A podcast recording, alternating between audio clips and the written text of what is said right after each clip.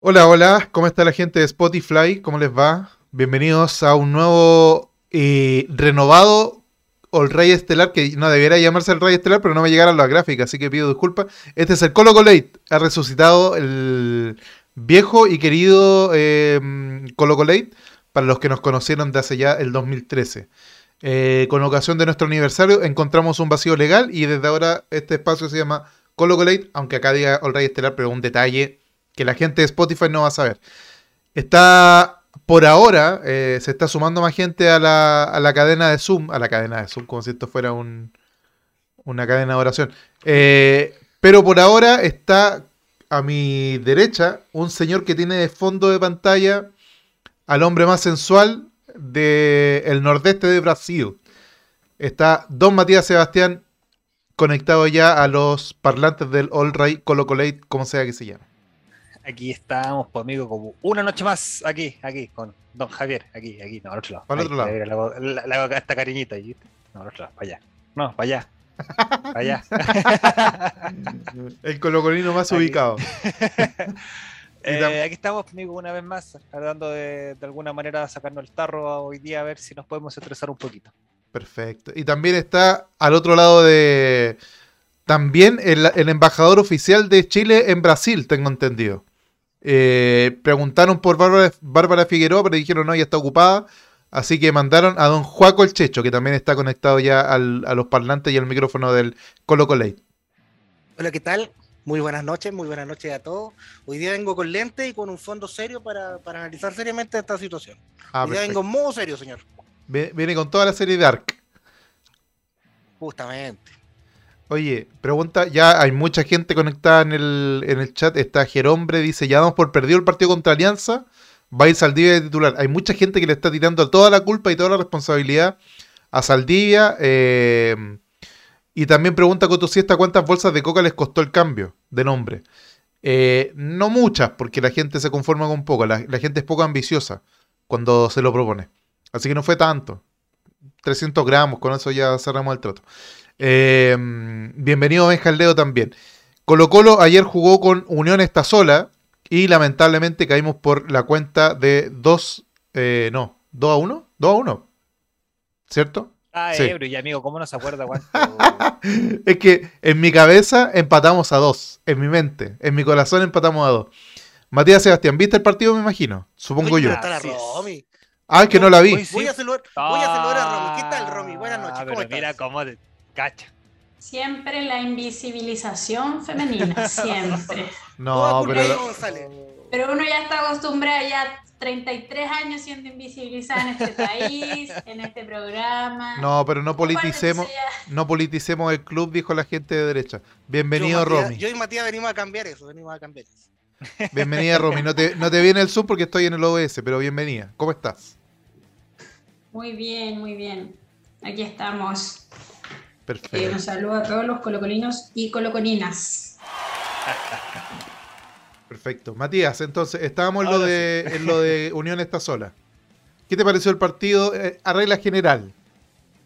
O sea, en términos Eh, generales, ¿no? primero- a regla los general. primeros 40 minutos creo que Colo Colo anduvo súper bien. El primer tiempo completo podría decir que bien. Yo creo que era un plantel que fácilmente podría ser competitivo si fuese eh, el estelar. No sé si para una buena Copa Libertadores ni para eh, pelear el torneo o ser campeones, pero sí para, para hacer cositas interesantes. Eh, pero no sé qué pasó intermedio, no sé qué desconcentraciones, no sé si fue falta de experiencia de algunos jugadores, pero algo pasó. No les sabría decir qué amigo, pero me parece que el partido se perdió más desde la banca que desde entre el mismo campo de juego.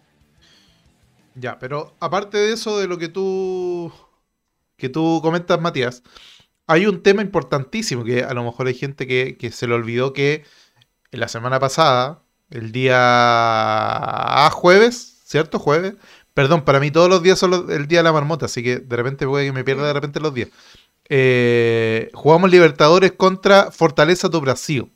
Un viaje eterno, porque de hecho los jugadores de Colo Colo, algunos llegaron el día viernes a media tarde y otros tantos llegaron el viernes a medianoche, casi ya rozando para sábado. Entonces también estaba obligado a, poner suplente el profesor eh, Sabrosísimo Y, también hay que considerar ese recambio. Romy, ¿tú piensas que lo de tener que formar con una eh, alineación alternativa fue clave? ¿O tú crees que en realidad igualmente se podría haber ganado incluso con, con suplente? En el primer tiempo nos quedó toda la sensación de que, de que nos bastaba con eso, de que con el equipo B, entre comillas, em, bastaba para ganar. Después no sé qué pasó, fue, fue bien raro porque fue totalmente distinto el segundo tiempo. Entonces ahí se notó más la ausencia de, titulares, que después entraron, pero tampoco pudieron hacer mucho. Pero es una apuesta, si hubiésemos ganado, hubiese quedado la sensación de que fue lo correcto.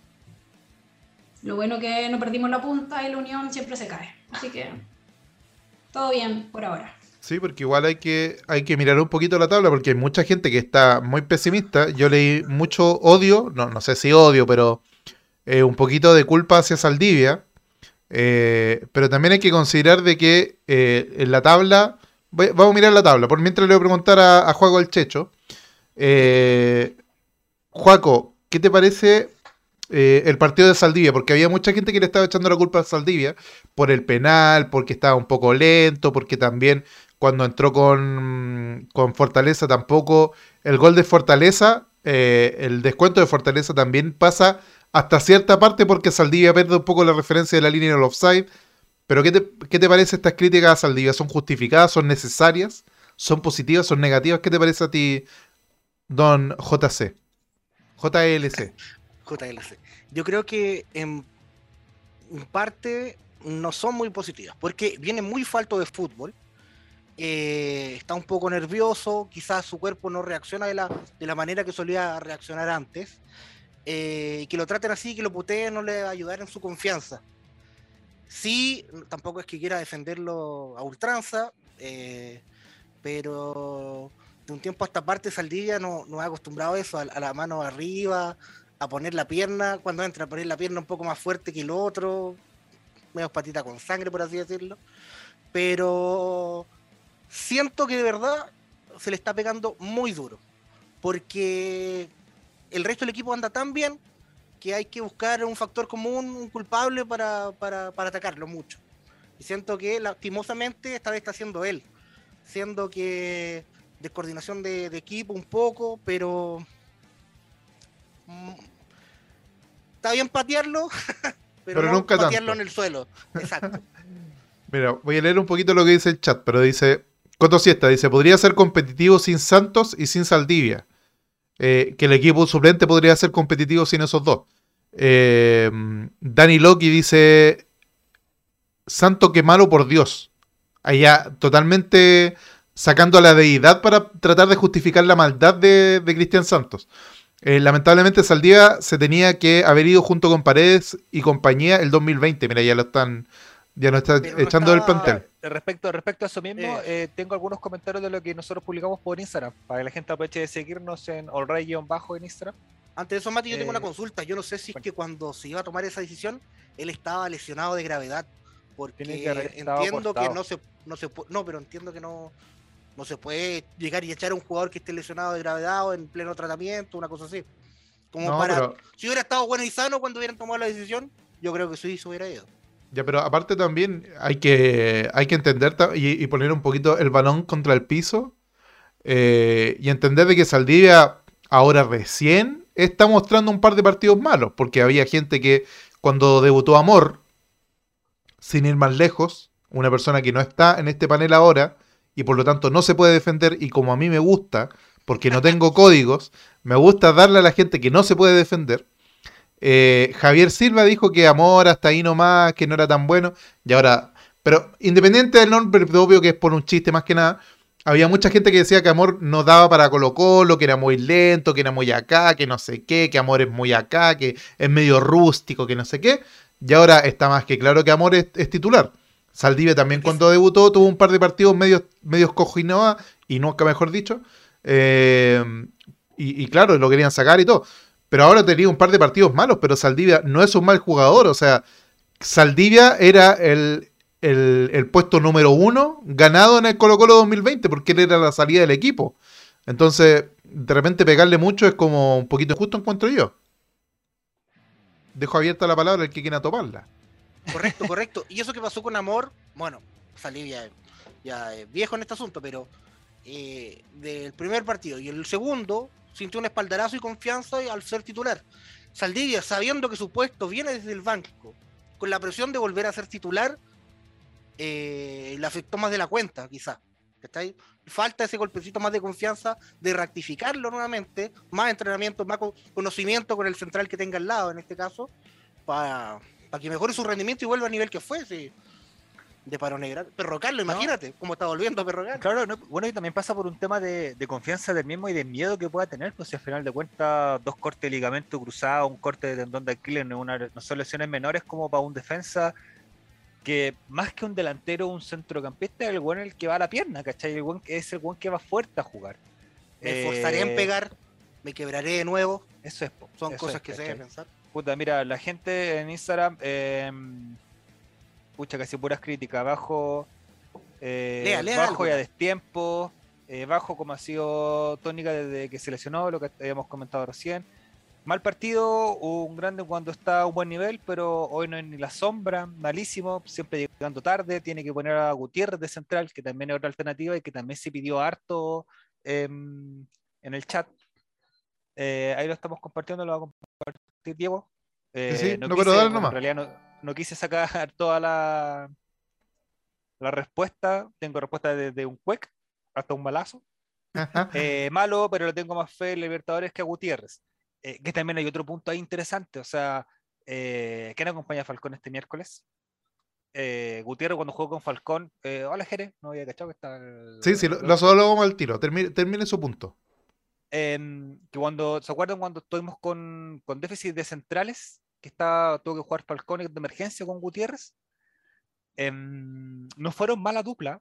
Eh, el punto de miedo va eh, que le pasar lo mismo que le pasó a Saldivia, que viene sin ritmo de juego. Este debe ser el primer partido completo que juega Dani Gutiérrez eh, en lo que va del año, en el, en el primer equipo, y ni siquiera lo hizo de central, sino que lo hizo de, de lateral izquierdo. Eh, está complejo, eh, probablemente vaya a ser Saldivia. No, no creo que vaya a variar mucho en, en el nombre de los jugadores, pero eh, la gente no quedó para nada conforme con el desempeño del Mati. Sí. Ahora sí. Quiero darle la bienvenida a este humilde stream al señor Jere Ortiz, que él tuvo el privilegio de estar en la cancha el, el día de ayer. Bienvenido, don Jere. talento, de ver el talento de los hola, Galdame. Hola, buenas, buenas. Buenas noches a todos. Eh, Jere. Romy, buenas noches. Buenas noches. No. Jere, estábamos hablando de Saldivia. Precisamente Saldivia porque se le apuntó con el dedo. ¿Qué piensas tú del, del rendimiento del central de Colo Colo? Sí, mira, yo, yo veo, veo que, que, o sea, yo viendo el, el partido ayer, ayer en la cancha, eh, creo que, que la, la- Colo Colo como juega, como viene jugando y como lo plan- plantea los partidos, creo que la primera línea de defensa de Colo Colo es el ataque. No sé si se, se entiende. O sea, Sí, tiene tan sí. arrinconado el equipo atrás que la, la delantera no funcionó bien ayer. Sinceramente, Santos de verdad que era nada. O sea, de verdad no hizo nada. Y, y de ahí para atrás empiezan a avanzar más de lo que avanzan habitualmente con Colo Colo. Colo Colo juega por lo general de mitad hacia arriba. Y ahora no jugó, jugó un, rato así y después empezó a bajar porque los jugadores se veían nerviosos en la cancha. De verdad que sí se veían nerviosos en la cancha. Entonces, claro, la última, la última parte ya, que era Amor y Saldivia, seguramente Saldivia por esta misma cosa de que lleva mucho tiempo sin jugar, se puso más nervioso la cuenta. Porque, porque estaba haciendo, se veían más, más vulnerables que, de lo habitual, creo yo, o sea, a mi punto de vista, porque, porque pasaban más, más fácil por entre medio. La- la- el mediocampo de Colo Colo creo que no dejaba, no dejaba pasar tanto como, como dejó pasar este, este domingo. Es lo que yo veía allá en todo caso. Sacando fotos en medio y toda la cosa. Y sabéis que de, de respecto a lo que hiciste tú del medio campo, también tiene que ver mucho como, como eh, o sea, los nombres que jugaron en el medio campo eh, este partido. Porque con Pavés y Fuentes es más el quite y el recorrido que tiene Claro. que con eh, Villanueva y con el bicho, que es más de salida. Encuentro que el bicho, el bicho no cubre tan, tan bien la cancha como lo hace, por ejemplo, Fuentes. Claro. ¿cachai? Ah, eh, eso también puede ir por ahí la, la mano. Volante de corte. Hasta ahí llega. Más hasta ahí corte, llega- claro. claro. Y los otros no, son de, son de juego, son distintos. Exacto, exacto. Aunque sabéis que, bueno, en la transmisión, en la oficial, eh, se escuchaba como retaban a, a Pizarro, no sé si en la cancha se escuchaba en realidad, para que saliera y, eh, pudiera marcar, no recuerdo cómo se llama el chico de la Unión. Eh, el mejor que tienen, el, el mejorcito. Ah, No Víctor es- Felipe. Víctor Felipe. Da- eh, él, él, Man. él. Y el, bueno, lo, lo- tiene que ser los primeros 20, 25 minutos del primer tiempo, a, a Pizarro lo quedaron y se escuchaba así como, weón, sale con él, sale con él, sale con él. Y es por, por lo mismo, porque Colo Colo, lo que dices tú, entrenan toda la semana de para jugar de cierta manera, que evidentemente cuando se hace un cambio de jugador, el, el estilo de juego del equipo cambia. O sea, no lo mismo jugar con, por ejemplo, eh, como he hablado recién, con Fuentes y Pavés, a jugar con Villanueva y con Pizarro. Son es un funcionamiento completamente distinto, por mucho que se entrene de, una, de la misma manera con todo el equipo. Bicho Pizarro no es tan agresivo como, como Paez, y eso está claro. No es- tiene una mejor técnica, recuperación de la entrega, pero No le pega a Carlos Villanueva, por ejemplo. sí. Celebraron el gol juntos, ojito con eso. Sí. Buscó Villanueva sí, para la celebrar el gol. para. Oye, pregunta Dani Loki en el, en el chat si nos hace Dani falta otro nuevo. Otro nueve, perdón. Romy, em, ¿qué te pareció lo de Cristian Santos? Porque ya Jere nos adelanta un poquito que de Cristian Santos poquito. Eh, de hecho, yo escuché unos 15 minutos más o menos de- del partido en la ADN porque tuve que salir, ir y volver. Y, y Daniel Díaz dijo que definitivamente Cristian Santos ya no sirve para Colo Colo y que claro. Y efectivamente lo que uno ve en la cancha es que la diferencia entre Lucero y Santos es demasiado marcada. Eh, ¿Qué pensáis tú, Romy? ¿Hay que ya traer otro 9 y decirle a, a don Cristian Santos, más conocido como el Tequeño de Oro, eh, que le vaya muy bien y no vuelva nunca más? ¿O eh, darle una oportunidad y esperarlo este año y a lo mejor le hacen falta minutos? No sé. ¿Qué piensas tú, Romines Rojas? Que me cuesta decir Romines Rojas porque tengo la lengua corta. ¿La lengua? Sí, sí, sí. No, amigo, no, no entremos en esos mira, recovecos. Paso por, to- por todas las últimas opciones. Yo creo que sí, bien, bien bajo en general. Eh, pero igual le echa gana al niño. Le echa gana. Se nota que, que, que le intenta, pero, pero no basta eso. Eh, igual tampoco ha jugado tanto. Em, yo creo que en, este, en, e- en este, en esta situación así donde se van a jugar dos campeonatos paralelos, es ahí donde él tiene que ya explotar, si no, next, que pasa el siguiente. Pero ya cuántos delanteros van así, que llegan y no, y no cumplen, Mm. Pero varios. aquí en este en el partido de ayer, por ejemplo, uno echa de menos a, a, a Parragués, por ejemplo. Porque No, de no, hecho, el mismísimo. Espérate, espérate, un segundo. Barty004, a todo esto. Un saludo a Daniel8602, nuestro último seguidor. Y también Barty004 dice: Tenían que haber dejado a Parrasex, que también es una opción. ¿Qué te parece a ti, Romy? ¿Debimos habernos quedado con el creador del sexo?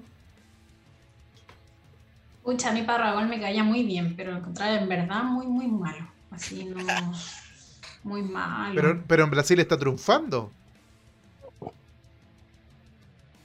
Sí, pero es que otro equipo. O sea, tiene otras opciones de juego, otro. O sea, es otro equipo.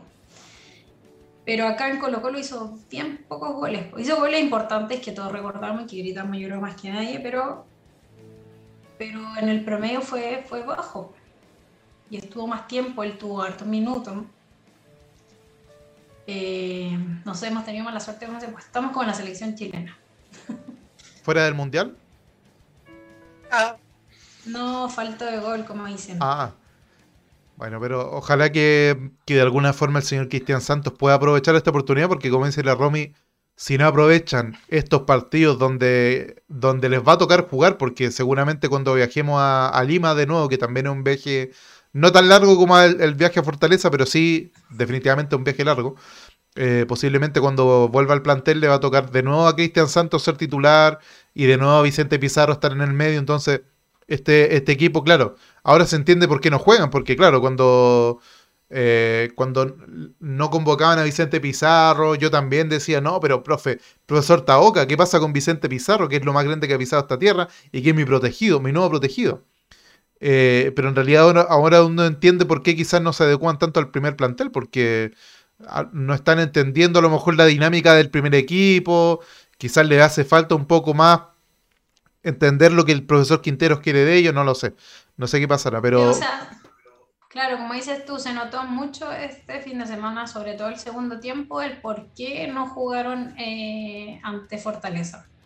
La mayoría, salvo Pavé y Cortés. Eh, el mismo caso con Zavala, creo yo, por ejemplo. Lo que dice el Diego, que mucha gente lo pide eh, así como desaforado en redes sociales. Y pucha, poco y nada estos 45 minutos jugó contra la Unión. Pero igual, yo encuentro que lo de Zavala fue una cuestión de que, de que no trasciende mucho durante todo el partido, porque hay minutos, hay chispazos de Zavala, pero le falta quizás tener un primer tiempo así como es que Zavala tiene que estar todo el primer tiempo por lo menos. Pero el primer tiempo con la Unión también estuvo eh, tuvo chispazos, sí, y, tiene momentos donde pareciera que va a hacerle competencia solar y ha volado, pero, pero después baja, ¿cachai? De, de- claro, como dice Danny Lockley, dice Zavala salvó pero no brilló. Y yo creo que eso le falta un poquito a Zavala. Sí, yo creo que, que el único que es de los que son hoy día son, son reservas, que puede ser titular de volado, solamente el único que está más o menos a un similar nivel que los demás. Los otros están más, más abajo, creo, a mi, a mi punto de vista. Sí, no sé, es verdad. Sal- saluda a, a Álvaro Campos. Hola Álvaro. Bienvenido Alvarito, Alvarito Sala, bienvenido Álvaro, ¿cómo Hola, estás? Muy bien, ¿cómo están ustedes? Bien, pues ¿y usted. Insisto, muy bien, ya lo dije. Única pregunta que he respondido y ya me la estoy preguntando, no, por Dios, qué desastre. Pero no está con el tarro por el partido de ayer. No, Es que lo que pasa es que Álvaro es de esa- esos hinchas mesurados que son los que se necesitan en estos tiempos. Porque efectivamente ayer yo no leí tanta me- desazón, conoce por mi mesura. eh, no vi tanto desazón como en otras ocasiones, pero sí, habían algunos que decían, no, es que no tenemos segundo equipo, así difícil, no sé qué, la cuestión, pero, Pero- pero Álvaro está ahí tranquilito. Quiero brindar, quiero brindar por la mesura. Por este, vamos, vamos a decir agua mineral. Agua mineral amarilla. Oye Álvaro, No, pero, pero fuera hueveo, el, el tema es que a mí, me- ¿saben lo que me sorprendió genuinamente? Eh, no sé si me escuchan bien. sí, Sí. perfectamente. Pero el primer tiempo de una española, no de Colo Colo, ante una española, del equipo rival. Sí, Cuando jugaba el equipo rival, yo decía, es imposible que este equipo esté jugando tan mal y es imposible que este equipo esté a, un triunfo de ponerse puntero de un, un campeonato nacional de Sudamérica. que Está ahí. Fue impresionante la forma que Colo Colo le pasó por encima a una española que estaba completamente entregada, que dejaba a Colo Colo tocar.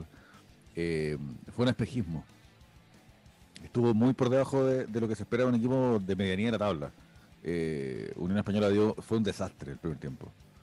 Y lo más importante que yo he aprendido como hincha del fútbol es que el fut- los partidos son momentos, pues no son la lógica, no son lo, lo que dicen los las apuestas, las casas de apuestas con, su, con sus números de, de probabilidades, ¿cachai? No se da la lógica y, y no, sobre todo no es plano. Los partidos tienen instancias que, que Por la tierra.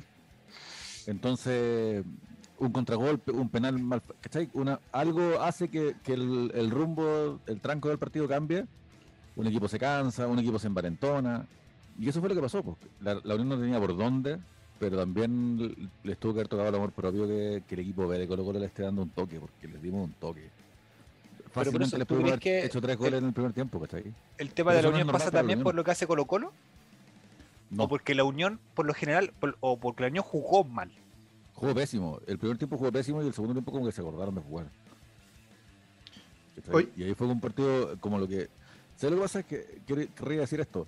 A nadie le hubiera sorprendido que jugando con un equipo B perdiéramos. Y a nadie le hubiera sorprendido que jugando con el equipo B perdiéramos 1-0, 2-0 y después, pucha, con aguante hiciéramos el 2-1. Y bien, pues dejando un buen sabor de boca. Pero lo que pasó fue que el primer tiempo de la Unión fue tan malo, y no de nosotros alto, de ellos bajo. Fue tan Ya, bajo es, claro, esa, esa era mi no- consulta. que nos, nos creó una sensación ficticia de que, ah, este equipo Colo Colo va en chucha que venga el Real Madrid y les culiaba, aquí los esperamos y les pasamos el trapo. Pero no es, no es así, ¿cachai? No, ese no es el verdadero rendimiento esperable porque la Unión estaba parada en la cancha, weón. Era impresionante cómo nos apretaban, dejaban que Colo Colo tocara desde el arquero hasta el 11, hasta el 7, hasta el 9 y volvía la pelota sin que la Unión hiciera nada para evitarlo. No es normal eso. Oye, Álvaro, Eso. solamente para complementar un poco lo que tú estabas diciendo, viendo la tabla de posiciones tampoco está tan mal la cosa, porque Colo Colo sigue puntero a pesar de haber perdido. Eh, efectivamente, la Unión está milagrosamente segundo, por, por cosas del destino prácticamente, eh, porque como dice Álvaro, es un equipo bastante discretito, y de ahí viene No, Cobresal. Pero, pero ojo con eso, yo no dije que fuera un equipo discreto, yo dije que fue un rendimiento discreto durante los primeros 45. Ese es el punto. No, es Fue que es un equipo irregular, muy irregular. Es que esa es la Claro. cosa, claro. Y eso es un equipo de medianía de tabla. Por eso. digámoslo. Entonces, si tú ves la tabla, Colo Colo puntero, sin duda el mejor equipo del campeonato hasta ahora, hasta ahora, después, eh, después conversaremos al final del año. Eh, Unión Española, Cobresal, Ñublense, O'Higgins, Curicó. O sea, si uno ve la tabla, por lógica y por historia, Colo Colo debería seguir arriba y los otros empezar a tropezar también, porque la Unión, Cobresal, Ñublense, O'Higgins no tienen el plantel para aguantarle la carrera a Colo Colo, como si lo tiene la Católica, como si lo tiene quizás, eh, qué sé yo, Palestino a lo mejor hasta cierto, pero tampoco, ¿cachai? Pero de los equipos que están justo abajo de nosotros no hay ninguno que tenga para aguantarnos la carrera, ¿cachai? Porque esto es un maratón. Exacto, y, como, y por lo mismo, eh, haci- haciendo eco de esa idea, es que nosotros como colocolinos no podemos estar ahí corriendo en círculo, weón, porque chucha perdimos un partido, cálmense un poquito, hermano, que weá. Cálmense un poquito. Eh, también el ruido, y esto es lo otro que pasa, que, estamos en, en un ecosistema social tan tóxico que la gente por un poquito de, de repercusión, por un poquito de likes, por un poquito de llamar la atención, empiezan a hablar weá, a subir weá, a, editar videos de weá. Entonces, en realidad, eh, lamentablemente, al igual que el gremio buleado, también tenemos hinchas que, que viven de la atención que pueden provocar. Y en eso la crítica se vuelve incendiaria porque nadie pesca a un weón que está diciendo algo centrado. po. El que, el que grita más fuerte y el que dice la weá más extrema es el que se lleva la atención. La gran Tere, Marinovich, que le llaman. Claro. Mira, por ejemplo, Gerombre, no sé si la Romy quiere comentar lo que sugiere Gerombre. Dice, yo creo que el DT de Unión leyó bien el segundo tiempo. Hizo cambios adecuados, contrario a lo de Quinteros. ¿Ustedes creen que pasó por algo de Quinteros? ¿Pasó algo de la, de la Unión? ¿Fue el cansancio del equipo? ¿Que ¿Ustedes coinciden, la Romy, con este, análisis de Gerombre o no? Em, yo quiero decir, más que comentar eso, disculpa, quiero decirle algo respecto a lo que dijo Álvaro. Em, si es que acaso tiene que ver con que hayan dado vuelta al partido, esa sensación como de puta la wea lo teníamos, era nuestro. Más que quizás con el hecho de haber perdido. Y respecto de lo que. de la pregunta de Diego, es que, es que siempre, siempre pasa lo mismo. O sea, un equipo cuando va perdiendo después se va con todo y, y tiene que ver. Es como, una, como un equilibrio entre que ellos juegan mejor y ya el que partió jugando bien ya no, no puede jugar bien los 90 minutos. Cuesta más difícil sostener ese, esa energía porque el primer tiempo fue totalmente distinto al segundo tiempo. Entonces. De Yo hecho, fue, pensé tan, que- fue tan opuesto que incluso los jugadores corrían para otro lado. Era una weá inexplicable. Sí. Lo, y lo otro, eh, que yo pensé también que, el, que, que quizá en el segundo tiempo ahí el profe iba a meter más, más de los titulares, dependiendo del resultado. Pero también, claro, íbamos ganando y viene el penal. El penal también como que condicionó todo. Y ya después fue muy, fue muy tarde para recuperar algo. Claro. Eso Obviamente ven el, uno, ven el 1 a 1 eh, al minuto, ¿cuánto? A los dos minutos del primer del segundo tiempo, entonces te da un segundo aire y evidentemente los cambios y las ganas de ganar y, de- y- y también se los tienen que haber penqueado en el entretiempo. O sea, si, Exacto. como dice Álvaro, eh, fueron unos conos durante los primeros 45, el entrenador movió el equipo. O sea, y se encontraron a los minutos la, la llave para poder empatarlo, evidentemente el eh, sube todo, o sea, mucho. El rendimiento, las dije- ganas de jugar, todo. Yo dije, ¿dónde sacaron los 14 puntos este equipo? Este equipo jugando así, ¿dó- ¿a quién le, le robó 14 puntos? Pero también, no sé si es que ustedes se acuerdan porque son muy chicos, pero no sé si es que conocieron a un jugador que se llama Jaime Valdés, que jugó en Colo Colo. No, yo tenía tres años, más o menos. Por ahí, uh, Eso era. de la época de, uh, de la época de Ide. Me suena reacción cercano a una marca, muy buena marca, me acuerdo. En esa época, eh, yo me acuerdo que hubo un partido que jugamos contra Arica. Y que estaba complicado Colo Colo. No jugaron los titulares. Entró Pajarito Valdés a tratar de salvarlo porque lo íbamos perdiendo. Todo con mucho ruido del, del medio, polémicas, qué sé yo, por dosificar. Pero esa era porque estábamos perdiendo el torneo o peleando el torneo, no me acuerdo cuál era la situación exacta, pero era como mucha, mucha histeria. Y, y esta es una ocasión en que precisamente no había histeria. po. Estamos punteros con tranquilidad, en un campeonato que recién comienza, la- las universidades están muertas en vida, se pueden recuperar por supuesto, pero al menos lo que tenemos es tiempo. Para, para perder estos puntos eres del sin Colo que sea tan, Dios te tan grave. Y si Para- no, sin que sea- no puede ser todo emergencia, todo urgente, todo crisis. Entonces, tampoco podríamos esperar jugar con el equipo B y ganar 3-0. pues, weón. Esto es la vida real, no una película pornográfica. Oye, ya dejando un poquito Aunque se atrás, el- aunque se parecen algunas cosas. dejando un poquito el partido con Unión No voy a atrás. decir cuáles, pero, pero ¿para qué vamos a entrar ahí? porque nadie quiere saber eso sobre mí. Las, las cochinas. Justo estábamos hablando fuera de, de- de aire que a Castrilli es de- tiene cara de, de ser un, de, un- de esos viejos que, que van a las cochinas. Lo dije yo, me hago cargo también. Para, es mi prejuicio. Mi prejuicio de que Castrilli vea las cochinas. Lo Eh, que sepa, no, no lo he visto. ¿No lo has visto a quién? ¿A Castrilli? ¿O a las Castrilli cochinas? por allá. Ah, ya. Ya está bien. Está bien. Eres cliente frecuente. Juego el checho. Eh, después de que volviste de Brasil, ¿has vu- vuelto cambiado? Sí. Es lo- lo bueno. Lo es lo bueno. Eh, dejando un poquito atrás el partido con Unión. eh, ahora viene de nuevo partido de Libertadores. Álvaro, tú eres muy unido a Alianza. Bueno, todos los coli- colocolinos somos muy unidos a Alianza Lima. Pero tú me imagino que tienes datitos de la amistad con Alianza Lima, que quizá hay gente muy joven que no sabe la historia de qué pasó con Alianza Lima. Y justo se va a dar un partido oficial por puntos con Alianza Lima, que es la única institución con la que Colo Colo tiene un lazo de amistad. ¿Puedes contar un poco? No sé si es que eso sea cierto, ojo con eso. A ver, a ver. como- y lo, lo voy a Ah, decir, desmintiendo la lo voy a historia. decir con mucho. No, no, no, pero es que lo voy a decir con mucho respeto. Mentiroso. Eh, ah. trascendió. No, no, no. Es que iba a otra cosa. Trascendió que Colo Colo. O sea, que el mundo de Valladares. Que alguien. Eso, que se- aclare eso, aclare eso. Alguien que se atreva a decir que Edmundo Valladares es la presidencia que sacó a Colo Colo del pozo y la tiene donde está en su mejor momento institucional y deportivo Peladito sabroso, lo quiero hace, mucho. hace tanto tiempo. Entonces, no, no voy a ser yo quien lo critique, olvídense. Ha sido un lujo de administración y todos los peregrinos estamos agradecidos de, de lo que ha hecho el club por, por ponerse de pie y por poner de pie a esa mierda que es blanco y negro. Pero, en fin, cerrado ese paréntesis, quiero decir que hoy día dijo que, que la Alianza Lima es la única institución con la que tenemos una... No me acuerdo cuál, cuál fue el, te- el término exacto, creo que fue amistad institucional. Usualmente se usa esa, esa frase. Amistad Bueno. institucional. Yo- me parece que eso fue un error, porque no es cierto. Oh, Y aunque fuera cierto, no está bien decirlo. Colo ¿Por Colo siempre juega, por ejemplo. Porque Colo Colo debería tener amistad institucional con muchos equipos más. Ejemplo 1.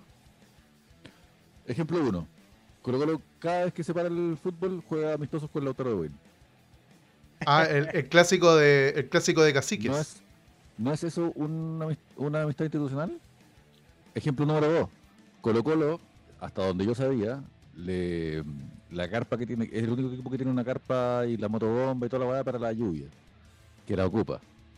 Y cuando no la ocupa, cuando no la necesita, se la presta gratis a otros clubes.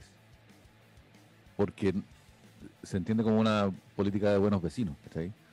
Eh, no la rienda, sino que solamente se las presta no sé si es que eso ha cambiado últimamente, pero hasta donde yo sabía era así. Y, no entiendo por qué Colo Colo no podría ser amigo de, no sé, pues, Magallanes, el Chaco Morning, la Universidad Católica, equipos chicos que, que merecen que uno, puta, tenga gestos de buena voluntad. Pero claro, pero lo que pasa es que yo creo que una, una cosa de fair play más que de amistad, po.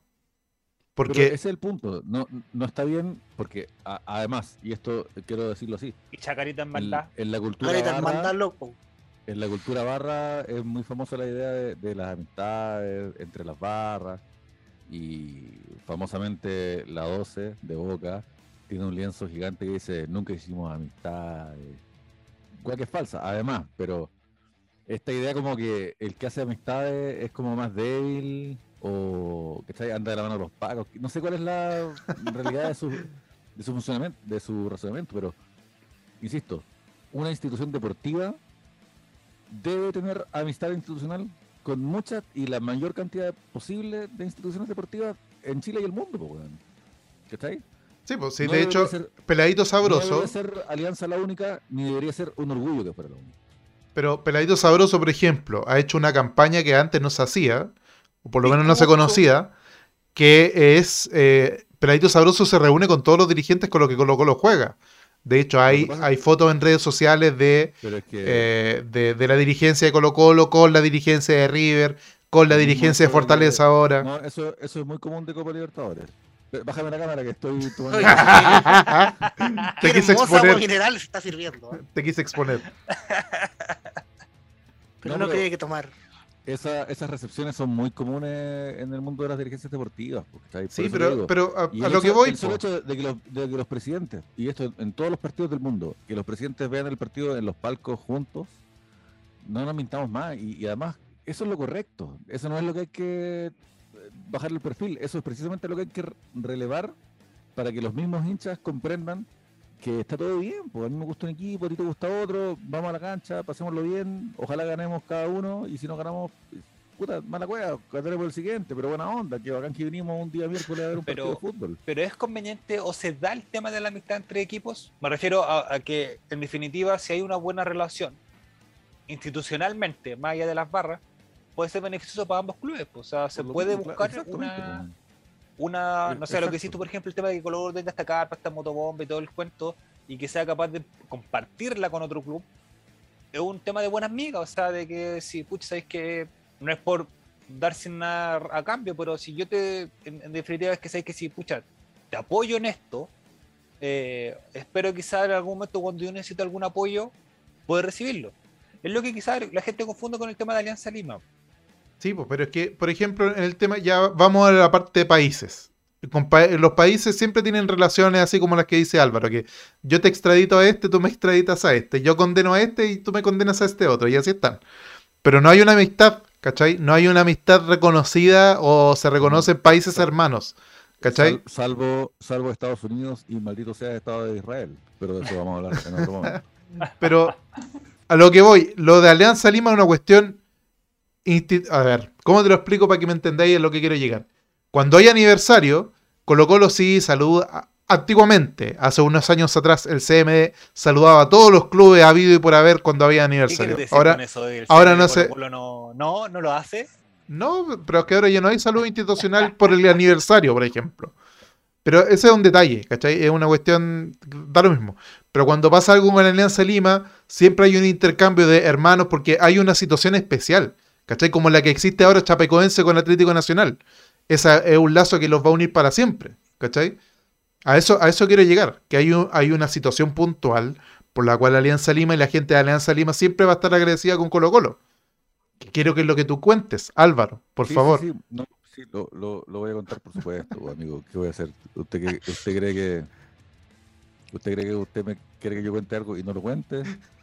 O que lo cuentes y te den muchas vueltas y no terminen Creo que- nunca. ¿Cree que le voy a sabotear el programa? No, No esperaría menos de ti. por supuesto que no. Pero antes quiero decir algo. Antes quiero decir lo siguiente. Esta idea, muy de barra brava, de no tener amistad y venimos nosotros porque somos Colo Colo y no andamos con amistades. No somos amigos de los pacos, no somos amigos de los rivales, no somos amigos de nadie, las peleamos solos. Se opone a algo muy eh, profundamente. Algo que marca a Colo Colo. Y es que es el equipo más querido de Chile.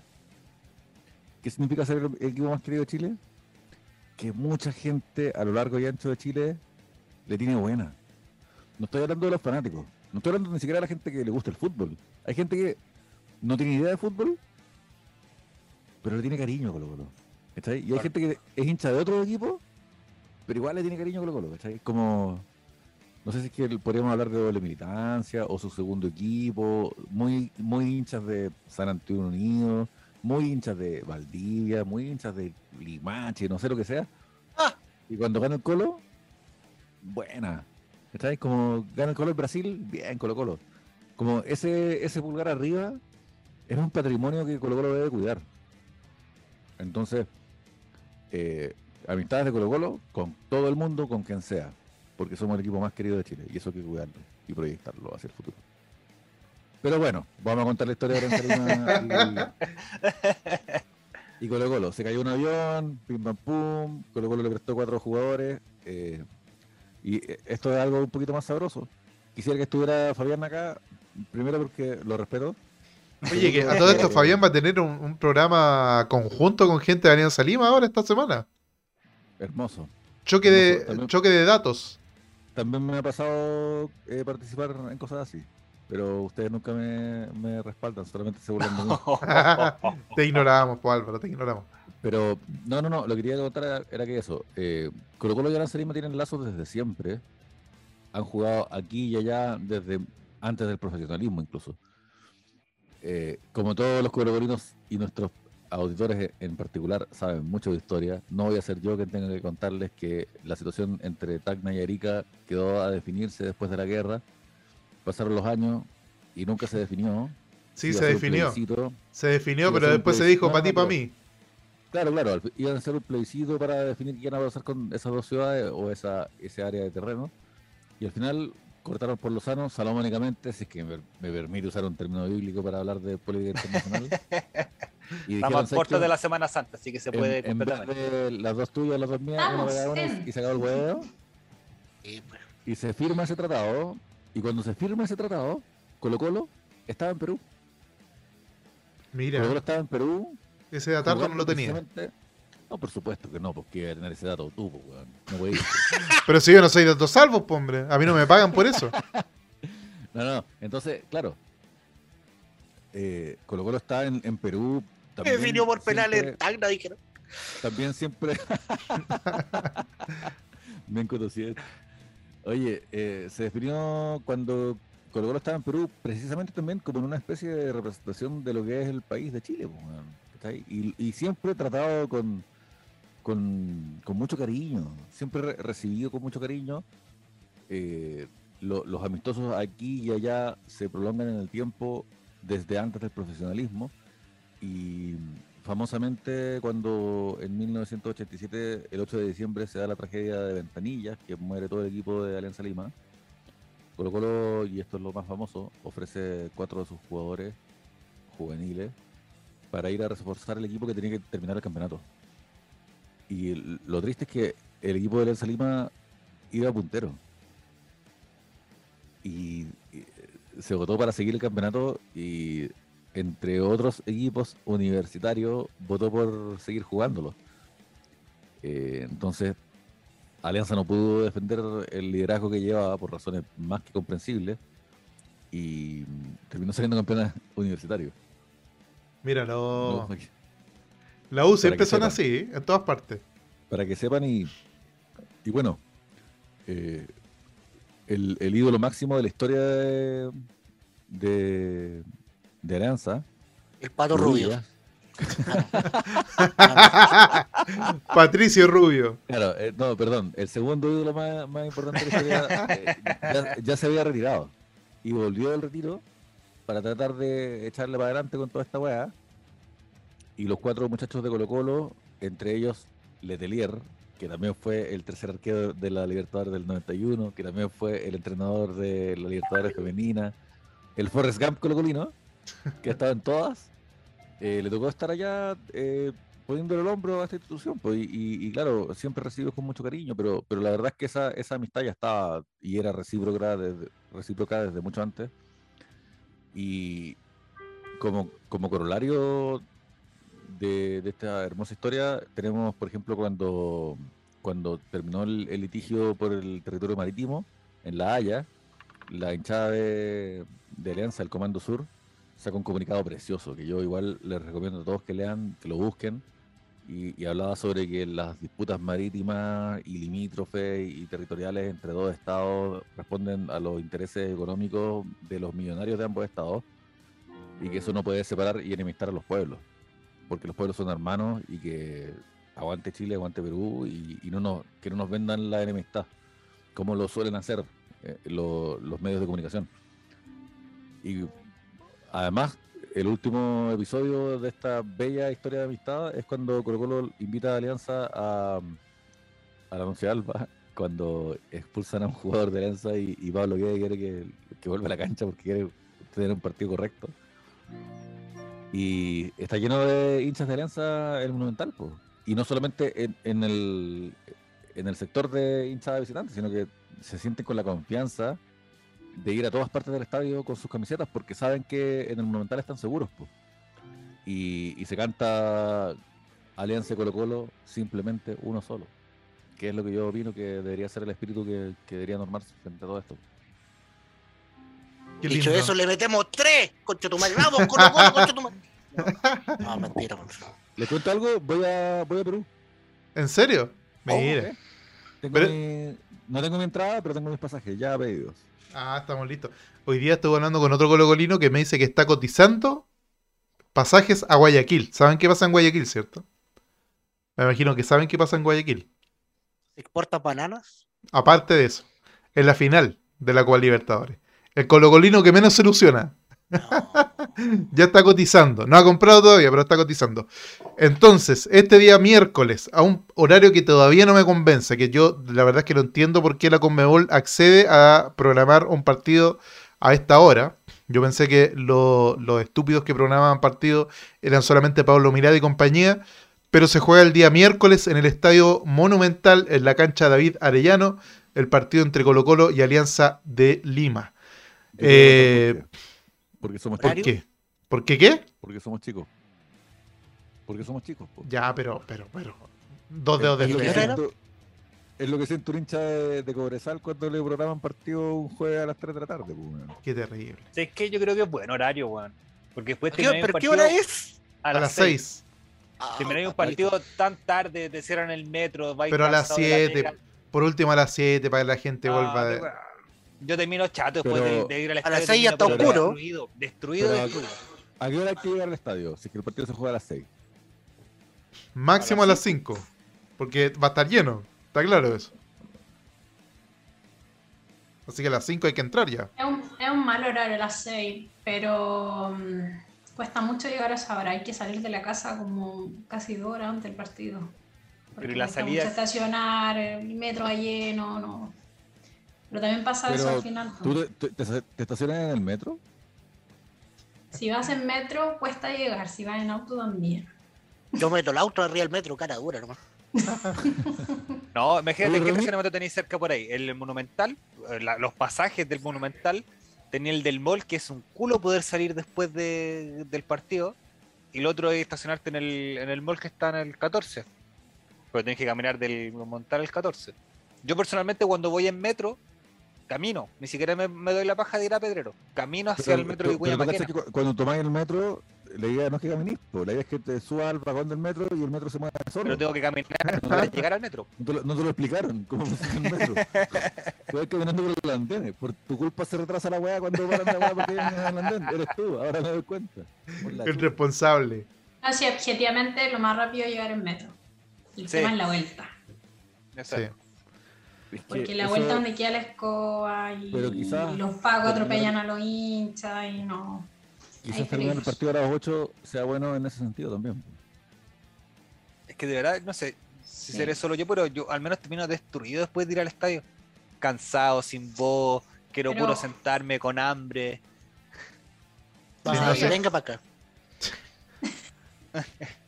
Tiene sus complicaciones el estadio, pero a las 6 de la tarde, Matías, igual es un mal horario porque la gente va a tener que chamullar al jefe, punto uno. Va a tener que decir, pucha jefe, que No a decirle pasa, nada. que no sé qué. Se me, cayó, se me cayó internet. Sí, también. los que todavía trabajan desde casa, porque hay gente que ya ha vuelto a la oficina por la estupidez de, de ciertos de ciertas jefa- jefaturas arcaicas que piensan que uno produce más en la oficina. Eh, pero ya hay que empezar a chamullar de que no, que tengo, que tengo que hacer un trámite, que no sé qué, qué trámite se hace a las 6 de la tarde, no lo sé, pero bueno, ahí eh, depende de la creatividad de ustedes. Pero en la casa no se puede trabajar tampoco. Eso ¿Por es qué? un mito. Ah, pero es que eso es la familia. Oye, Romy, a propósito de, de la casa de El, la no- familia, el 90% de los chilenos tienen hijos. oye, a propósito de, de la casa y los hijos y la familia, Que lo reconozcan Eh, es otra cosa. ¿tení, Claro. tení una foto de tu, de tu abuelito atrás tuyo? ¿Quiénes son Sí. ellos? Cuéntanos un poquito más sobre... No sé si es tu abuelita, tu abuelito. Bueno, para la música era, ¿no? El altar. El altar de los grandes. Es bien raja el cuadro, sí, pero No, mira, pero mira la. Jeremías. Al tiro. Ah, y la más grande. Víctor Jara es el, es el tío de Lucho Jara, ¿no es cierto? Sí. Yo muestro mi Sí, póster algo de, así. mi póster de Martianeque. ¿Dónde lo tengo? ¿Dónde lo tengo? Bueno, no sé si lo sabía Romy, pero ambos eran del Colo. No me extraña. Para nada. De hecho, Víctor Jara cuando muere estaba trabajando en un disco con Carlos Caseri y Leonardo Belli. Domingo por la mañana. Ese lo escribió el mismísimo Víctor Jara. Oye, eh, pero volvamos al partido. El partido del El miércoles, volviendo al partido del miércoles, es un mal horario de las 6, pero aparte de eso, Colo Colo va a tener, me imagino, ahora sí una alineación totalmente estelar. Y también es un partido clave para ratificar el triunfazo de, en Brasil, porque si perdemos el miércoles, No- no vale- no, no vale de mucho haber ganado en Brasil. Eh, Jere, que estás por ahí en los recónditos lugares que te dejó el monólogo de Álvaro. Eh, tú que estás por ahí, Weón, pero mira la weá. me ¿Cuándo gusta. que contar la weá? No. Le pido yo el favor y más encima lo pateo en el suelo. No, si yo sé que no tengo código. Más encima me hacía estar en cámara con esta weá que se ve toda granosa, weón. En cambio tú te vi en HD, 4000 Weón. ¿No te llegó el cheque, Álvaro? No, que. ¿Vos tenemos cámara HD? Jere. ¿cómo lo hace Colo Colo para poder ganar el miércoles? Tú, no sé, alguien, de- aparte de Jere, le voy a dar la palabra a Jere, pero alguno de los que haya visto el partido de River con Alianza, también puede meter la cuchara acá. ¿Cómo ganar la Alianza? Porque Alianza, por lo menos lo- los conceptos que yo tengo de Alianza, de lo que vi con River, goles. es que no, Matías, no caigamos ahí. Haciendo más goles que Alianza. Y no perdiendo. seguro. Eh, yo lo que vi de Alianza es que por lo menos a River le entregó mucho la cancha. Y esperó el segundo tiempo para empezar a emparejar un poquito las cosas. Jere, ¿cómo lo tiene que hacer Colo Colo para poder ganarle a Alianza Lima este miércoles a las 6 de la tarde en el Estadio Monumental? El Colo tiene que salir como sale siempre. Simplemente, o sea, lo que ha hecho últimamente, cuando como jugó con Fortaleza, como ha jugado con todos los equipos, tiene que jugar así. Nada más, no tiene que renunciar a lo que, a lo que hace. Y creo que, que así como si, si juega un partido así, va, va- se cortó esto. Va a pasar por arriba como, como lo hizo con Fortaleza en el primer tiempo. Creo que, que es la única opción que tiene, o sea, es jugar como juega. No puede renunciar a eso. Y con, con Outro. Juaco, Presionando bien arriba, presionando bien arriba, asegurando goles desde la primer, el primer tiempo y luego Alianza se va a venir, se va a venir en el segundo tiempo y hay que aguantar el chaparrón, ojalá con centrales que estén no tan nerviosos. Yo creo que el secreto para ganarle a Alianza es partir desde el principio. Eh, no Y sé si- al el- final. Yo, yo Y creo el que van- yo creo con, con cuatro defensas. Yo creo que se- ellos, ellos se juegan cuatro defensas. Entonces, desde en los primeros 15, 20 minutos, hacer un gol. Y luego, cuando ya abierto el marcador, hacer otro gol para asegurar. Y así, seguir jugando buscando un tercer gol para ver que ojalá en el segundo tiempo, al comienzo del segundo tiempo, hacer ese gol. Sin embargo, Y si No, ellos hacen ese segundo eh, 2-1. Después, después hay que buscar. Buena pregunta, yo también lo había pensado. ¿Qué pasa? Que hay que hacer un 2-1. Entonces, yo creo que la mejor estrategia para contraponerse a ese 2-1 es hacer un 3-1. No sé qué opinan ustedes. Me parece. Absolutamente de acuerdo. Esta, esta técnica la conoce el INAF, Álvaro. ¿Tú le has propuesto al INAF hacer esta modificación al- a la malla curricular? eh, Estamos en. claro. Gol 1. un semestre, gol 1. Ah, espera, ¿Cómo se escribía? Gol 2. Gol Gol, 2. gol es con OL o OAL. Igual, ¿cómo le para anotarlo acá? Porque muy interesante eso. Y después, como que, claro, hacer el segundo gol y como, calma, calma, que todavía no llegó a ese. a ese- No, pasado cerramos. Me lo eché. Sí. Me eché gol 1. Profe, no entiendo qué es lo que es ganar un partido. Oye, este gol su madre se echó gol 1. Ay, la gente porra. La gente porra. Eh, Ahora, pero calmado. Por otro lado, gol 1 es el ramo que todos quieren repetir. Ah, Mira. Oye, entonces el miércoles, bueno, ya vamos a tener previa, así que posiblemente con, con el diario más actualizado de quiénes van a jugar el, el día miércoles, porque había mucha gente preocupada de que jugara Saldivia, pero ya hablamos de Saldivia. Pero sí quiero hablar de un tema que aquí yo creo que va a haber harto debate. Hoy día el, el ídolo indiscutido de Colo Colo, Carlos Humberto Caselli Garrido, eh, propuso, muy en su estilo, que me parece muy bien y creo que se lo merece totalmente tener ese estilo eh, de, de saberse ídolo de Colo Colo, me parece muy bien. Hay mucha gente que no le gusta, eh, porque hay una, una actitud de apocamiento del chileno muy, muy, muy asentada en nuestra cultura, pero Caselli dice, yo soy ídolo de Colo Colo y quiero un reconocimiento en vida. Y me parece muy bien. Pero se abrió el debate, porque Caselli propone que el sector cordillera lleve su nombre pero conocemos los que conocemos el estadio tienen eh, nombres de lugares o de eh, líderes mapuche. Eh, y se abre el debate porque hay mucha... Colo Colo tiene una historia tan rica y tan nutrida y tan grande que es difícil determinar a quién ponemos los nombres, porque hay, hay mucha gente que va a quedar afuera. Y neces- o sea, es poco probable que podamos poner a todos los ídolos a- eh, los nombres de los sectores. Entonces, se preguntó durante la tarde en el Twitter de Relator Popular, si no me equivoco, a quién a quiénes le pondrían ustedes nombres de la tribuna. Primero hablemos de lo de Caselli. ¿Qué les parece la idea de Caselli? ¿Les parece una buena idea? Porque al poner el nombre de, de Caselli a un sector del estadio, muy seguramente el resto de los ídolos de Colo Colo va a empezar a decir, bueno, ¿y yo cuándo? Bueno, ¿y qué pasa conmigo? Etcétera. ¿Qué les parece primero la idea de Caselli? Y en segundo lugar, ¿a quiénes eh, les hace falta a ustedes que le pongan el nombre de su sector en el estadio? Parto con eh, Matías Sebastián. ¿Qué te parece lo de Caselli en primer lugar? No lo comparto. Creo que hay alguna otra manera de poder hacer esta, este homenaje en vida, por decirlo de cierta forma. Me gusta que el estadio tenga nombres eh, que identifiquen a Colo Colo como tal. El tema de Caupolicán, Galvarino, Tucapel, eh, le da una identidad distinta al club. Porque la mayoría de los estadios de... tienen nombres que hacen referencia a la zona geográfica en la cual están ubicados, ¿cachai? Eh, ya lo hace distinto al Monumental de cierta manera. Yo optaría por lo que se hizo con Chamaco. Una estatua fuera del estadio que se identifica, eh, que lo identifiquen y creo que y no solamente en la entrada al estadio, podría ser por diversas áreas del Monumental. ¿Cachai? O como lo ha- eh, mira, el mismo caso de Caselli en, en ¿cómo se llama el equipo español? En, español. Español. en el español. que tiene la entrada, una de la entrada al estadio con su nombre. O sea, al final de cuentas es que eh, tengan alguna manera algo identificatorio dentro de. Pero el- a mí me gusta la idea de que el Colo Colo mantuviera el nombre de su. Eh, ¿cómo se dice? De sus sectores. Claro, porque lo del español es, es una puerta. La puerta 74, Carlos Caselli. Claro, y, y, y los estadios grandes de las Europas y de niveles internacionales son mucho más grandes que, lo- que el estadio de Colo Colo. Y claro, tienen Pero- 78 puertas para ponerle el nombre de hasta por si acaso. No tienen, no tienen muchas puertas porque sean más grandes, tienen muchas puertas porque son más accesibles.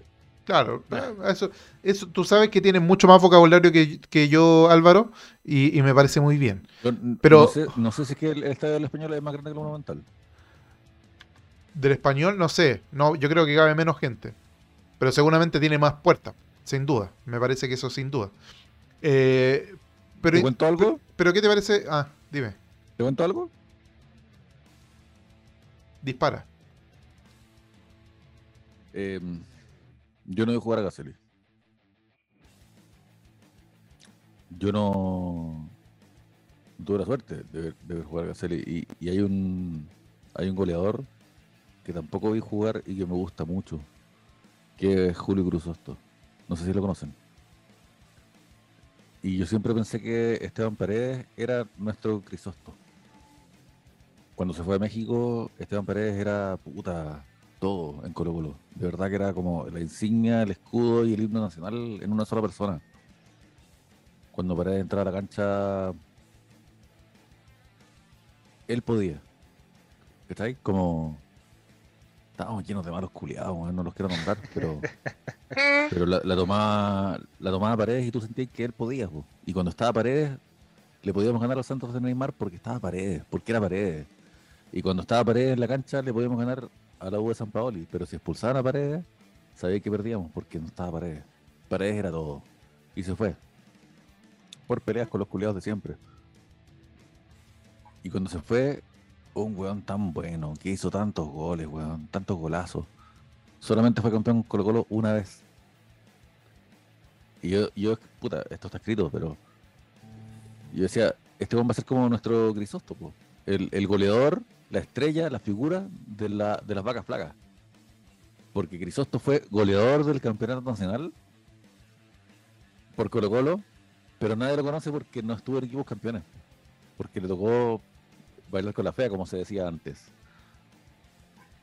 Después del 73, eh, el presidente colocolino Antonio, o sea, Héctor Galvez, también conocido como Aladino, no quiso renovarle a las grandes estrellas, porque todos querían ganar más plata, si ya eran finalistas de, de América, pues, no sea, puta, arrégleme los sueldos.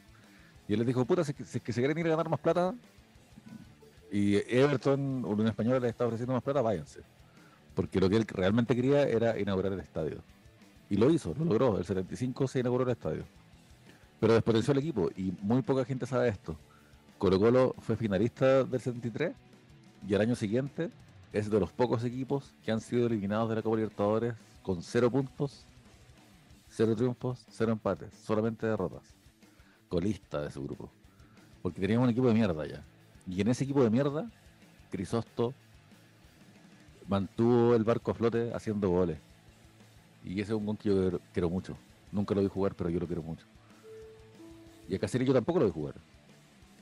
Pero ¿saben cuál fue el primer gran goleador que yo vi? Así como decir, puta, este conche su agarra pelota y es gol. Rubén Martínez. Rubén Martínez fue trigoleador del fútbol chileno. Primero con Cobresal. Porque después las dos siguientes fue con Colo Colo y ese gol que era. Ustedes saben que en Colo Colo es más difícil no hacer goles que hacer goles. Santos, te pienso. Te habla a ti, Pero- Cristian Santos. Pero la primera vez fue goleador del torneo con un equipo de mierda como Cobresal. Y fue goleador tres veces. Yo sé que ustedes creen que estoy hablando sin dirección, pero tengo una dirección muy clara. Y cuando llegue al lugar donde quiero llegar, no voy a decir nada más al respecto. En el año 2006-2007, en el entonces llamado CDF, se creó un programa que hablaba de Colo Colo, que se llama Camarín Albo, que estaba animado Rodrigo por Torres. Douglas, por Douglas, cacha, Douglas, o sea, weón, Douglas. Y el flaco, Sigo romántico. el flaco Y dinamita. sigo que- jalando el otro. El flaco dinamita que es lo más grande que, que ha dado Chile.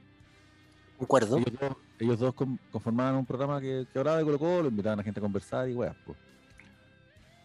Y una vez inventaron a, a Rubén, pues, weón. A Rubén Martínez, el trigoleador del fútbol chileno. Durante tres años, durante tres largos años, nadie hizo más goles que ese conche de su madre, weón. Y, y le mostraron los goles de sus, los videos de sus goles.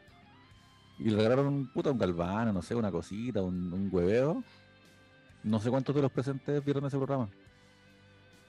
Y Rubén Martínez se puso a llorar. Se puso a llorar en cámara. Y dijo, es que nunca me habían homenajeado. Esa es mi historia. ¿Sabe la cosa? Y tomando lo que dice.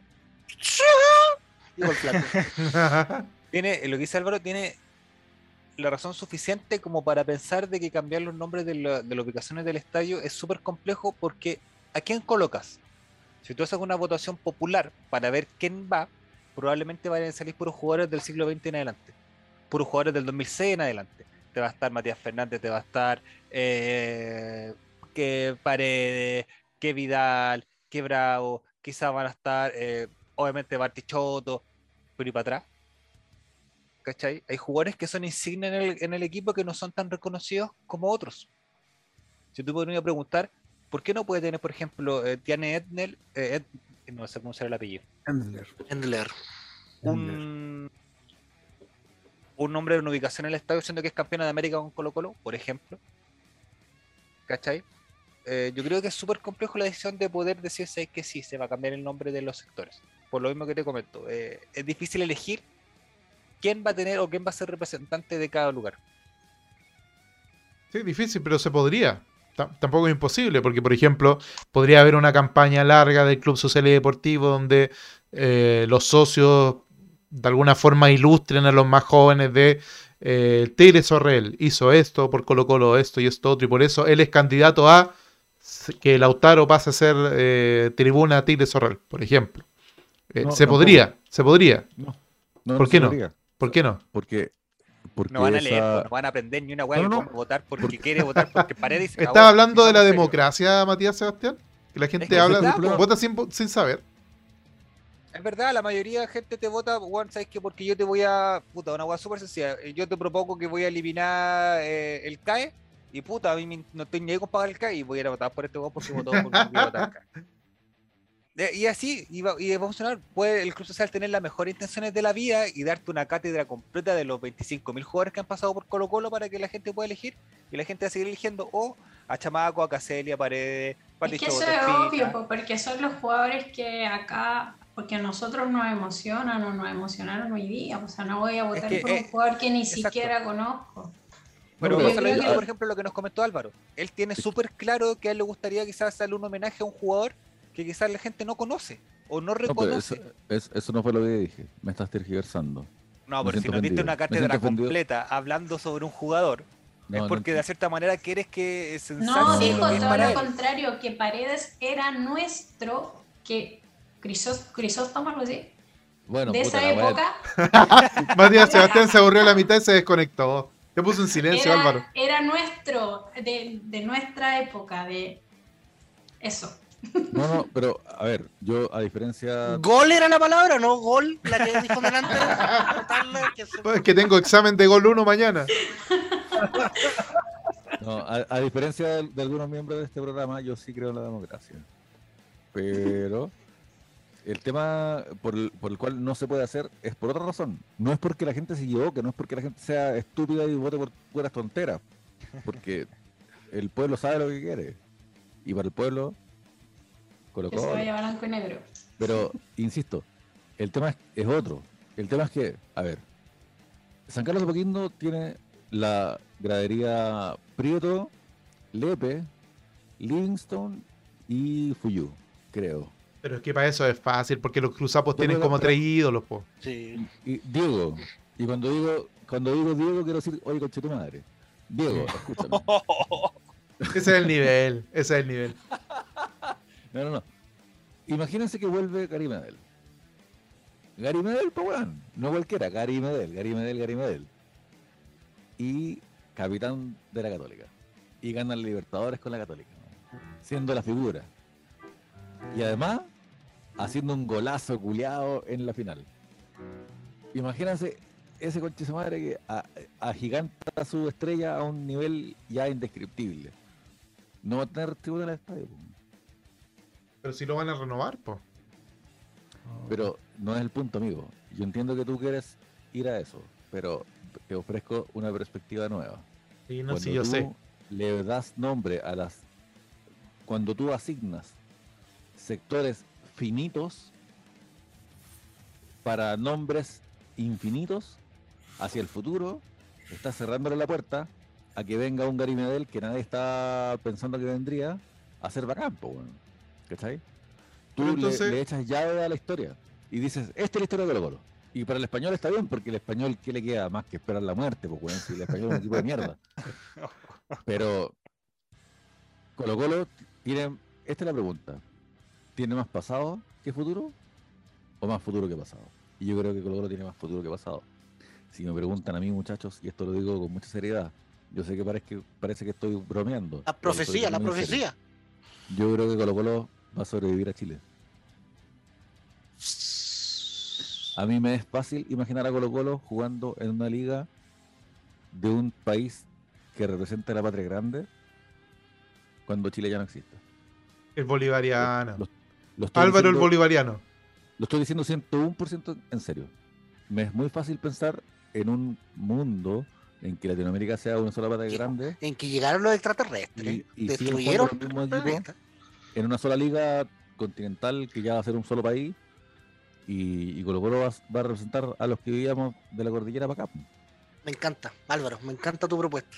Pero en Como serio, el, lo- como el apocalíptico que soy, de verdad que me encanta. Lo, lo digo súper en serio. Hay un, hay un equipo polaco, ¿cacha esta weá? Hay un equipo polaco que salió campeón de la liga alemana.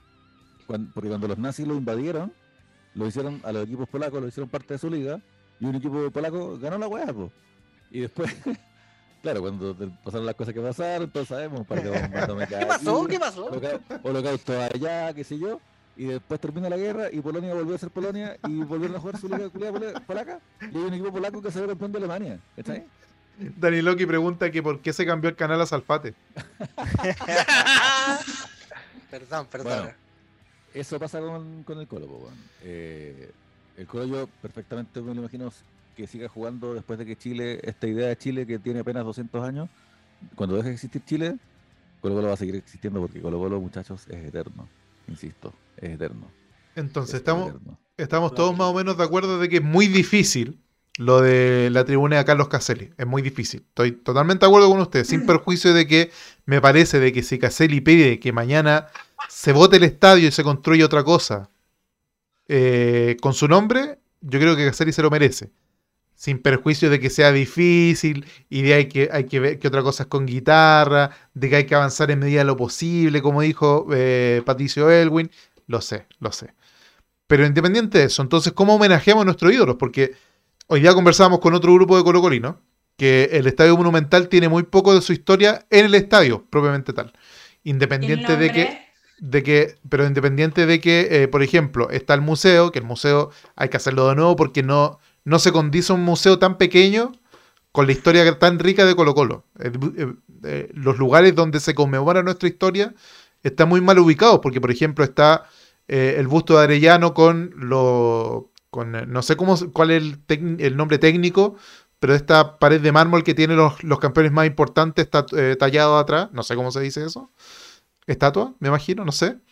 Pero eso no está accesible a todo público. Tú tenés que entrar por atrás, ¿cachai? Por la entrada de auto, darte la vuelta. Y ahí está ese, esa, ese recordatorio. Los arcos de la Copa Libertadores, que hay gente que sospecha que no son los mismos arcos, pero ya yo, yo quiero creer que sí son los mismos arcos de la, de la Copa Libertadores 91, están Lo también son, a la pasada. Blanco Negro, Blanco Negro los quería vender. ¿cacha el- Mira los estúpidos. Entonces, esa, todos esos lugares de memoria colocolina no están muy asequibles si no estás, si no tienes muy buena relación con los guardias del Monumental o pagas el tour para que vayas a todos los rincones del estadio. Entonces, ¿cómo lo hacemos? ¿Cachai? ¿Qué, qué ideas tienen ustedes? Por ejemplo, se inauguró hace poquito la estatua de Chamaco Valdés. Eh, ¿Cómo podemos hacer para que Caselli tenga su homenaje en vida? Que yo creo que se lo merece, sin duda. ¿Sabes qué? A mí me gustaría. Ay, disculpa, Romy. Hable usted Que nomás. yo creo que Colo Colo sí homena- homenajea a su ídolo y lo hace constantemente. O sea, Caselli, yo no lo vi jugar y yo conozco a Caselli porque es ídolo de Colo Colo. Y, los, he escuchado a Caselli de los tres años, entonces no, no es una persona olvidada. Y yo creo que eso es mucho más importante que una estatua o que cualquier otra cosa. El que esté en la memoria del colocolino y, y que la memoria permanezca. Más que un nombre de una de un sector del estadio, porque no hay que olvidarse que, que- que cualquier jugador, por muy ídolo que sea, no está por encima del club, y eso es lo más importante. Y, y el nombre del estadio, la ubicación y todo re- reflejan eso, o sea, de Arica Magallanes, de Cordillera a Rapanui. Eso, eso es el monumental, eso es Colo Colo, más que el goleador de la temporada, por mucho que, por muy importante que sea. Pero por ejemplo, Álvaro, que es un hombre de mundo, no como yo, que con suerte he ido a Mendoza. Álvaro, tú conoces algunos estadios de Inglaterra. Y yo sé que, por ejemplo, Old Trafford tiene estatuas a vista y paciencia de todo el público. ¿Cómo, se- cómo se vive en, en otras latitudes, fuera de este país, eh, el estadio, el- los reconocimientos a los jugadores más importantes? Mira, los, que, los que quieran, apar- te quiero aparte de contar- Álvaro también. contar algo. No, pero ¿para qué, weón? Es que yo sé que contar tú conoces Inglaterra, por eso te pregunto No, a ti, no, pero, los demás también a lo mejor... me, está, me estás preguntando por Inglaterra y por eso te quiero contar esta historia. Cuando yo estaba en Holanda, fui al estadio del Ajax. Y en el estadio del Ajax, y además fue en, en- en- el, cuando recién había muerto Johan Cruyff, que me enseñaron cómo se pronunciaba, pero nunca lo pude aprender. Y, y en, en- la entrada del estadio hay una estatua de un señor con una pelota, así como haciendo weá. Y yo pregunté quién era. Y dije, puta, este weón va a ser el presidente, como el Bernabéu. Este weón va a ser un, un ídolo deportivo. Y no, pues. Era como. Como el masajista, ¿cachai? Como. Era como la garra Velázquez, ¿cachai? Un weón muy querido en la institución. Muy querido, como que lo querían los jugadores, lo querían los hinchas, lo quería todo el mundo. Y cuando murió, le hicieron un homenaje y le hicieron una estatua. pues, y lo encontré hermoso. Porque así es, esto es otra cosa que quiero decir también. Así es el cariño. El cariño no se entrega eh, según nociones matemáticas de merecimientos, ¿cachai?